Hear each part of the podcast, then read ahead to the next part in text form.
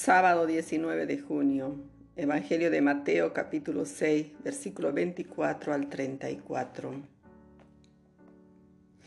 En aquel tiempo Jesús dijo a sus discípulos, Nadie puede servir a dos señores, porque despreciará a uno y querrá al otro, o al contrario se dedicará al primero y no hará caso del segundo. No pueden servir a Dios y al dinero, por eso les digo, no estén agobiados por la vida, pensando qué van a comer o beber, ni por el cuerpo pensando con qué se van a vestir. ¿No vale más la vida que el alimento y el cuerpo más que el vestido? Miren, las aves del cielo ni siembran, ni cosechan, ni almacenan. Sin embargo, nuestro Padre del cielo las alimenta. ¿No valen ustedes más que ellas? ¿Quién de ustedes a fuerza de agobiarse podrá añadir una hora más al tiempo de su vida? ¿Por qué se agobian por el vestido? Fíjense cómo crecen los lirios del campo, ni trabajan ni hilan. Y les digo que ni Salomón en todo su esplendor estaba vestido como uno de ellos. Pues si a la hierba que hoy está en el campo y mañana se quema en el horno, Dios la viste así, ¿no hará mucho más por ustedes gente de poca fe? No anden agobiados pensando qué van a comer o qué van a beber o con qué se van a vestir. Los paganos se afanan por esas cosas. Su Padre del cielo ya sabe que tiene necesidad de todo eso. Sobre todo busquen el reino de Dios y su justicia. Lo demás se les dará por añadidura. Por tanto, no se agobien por el mañana, porque el mañana traerá su propio agobio. A cada día le bastan sus problemas. Palabra del Señor. Gloria a ti, Señor Jesús. Buenos días, queridos hermanos, en esta jornada de sábado, en el Evangelio de Mateo, capítulo 6. Jesús no rechaza abiertamente el uso del dinero, pero pide una relación moderada con él. El cristiano no está llamado a confiar en las riquezas, sino en Dios cuando nos reconocemos como sus criaturas, reconocemos que vivimos, no por nuestro propio esfuerzo, sino por el amor y la misericordia permanente de Él. Por eso Jesús nos invita a confiar siempre en la misericordia de Dios y a no exagerar nuestra preocupación por la satisfacción de nuestras necesidades básicas, como el alimento, vivienda o vestido.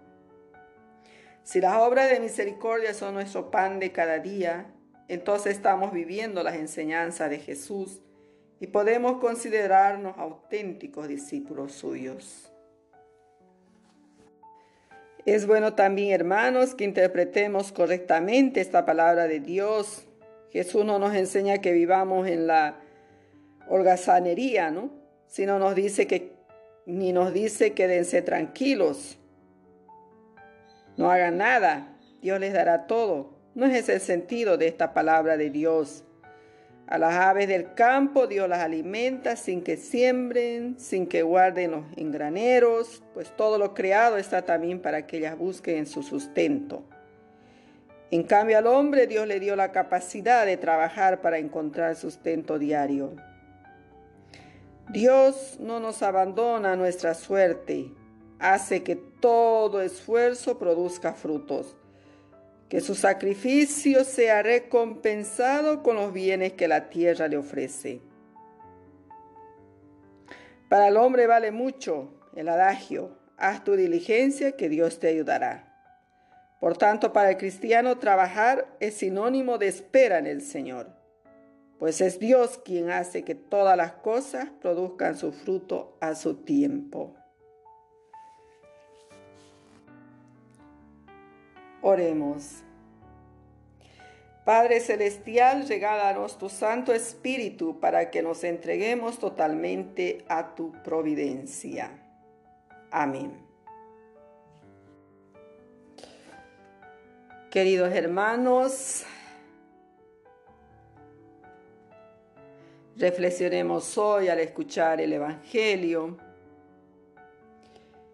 que las riquezas de este mundo no son importantes. Jesús ya nos dice que pongamos nuestra esperanza en Dios, no en las cosas pasajeras de este mundo, sino busquemos siempre las cosas del cielo, que tratemos siempre de llegar primero a Dios y las otras cosas vendrán por añadidura. Como dice el Salmo de hoy, gusten y vean qué bueno es el Señor.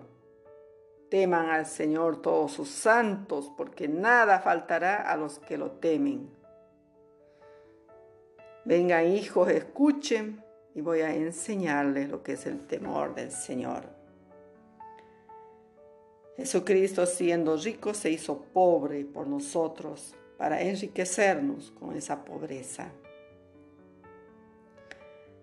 Queridos hermanos, que también nosotros sepamos vivir totalmente abandonados a la misericordia, a la providencia divina de Dios, que las cosas de este mundo no nos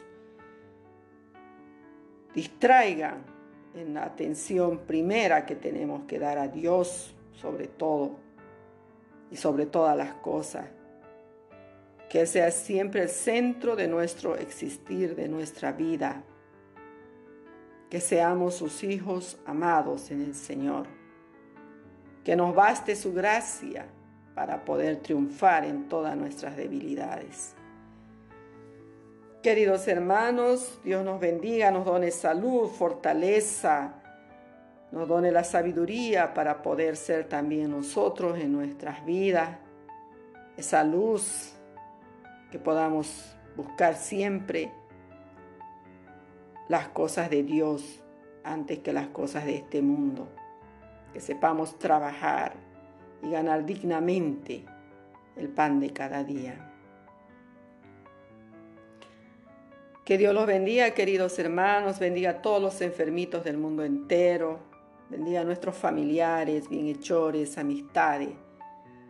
Que el Señor tenga piedad de nosotros, tenga misericordia, nos asista siempre con su amor y su ternura. Les saluda en Cristo su hermana María.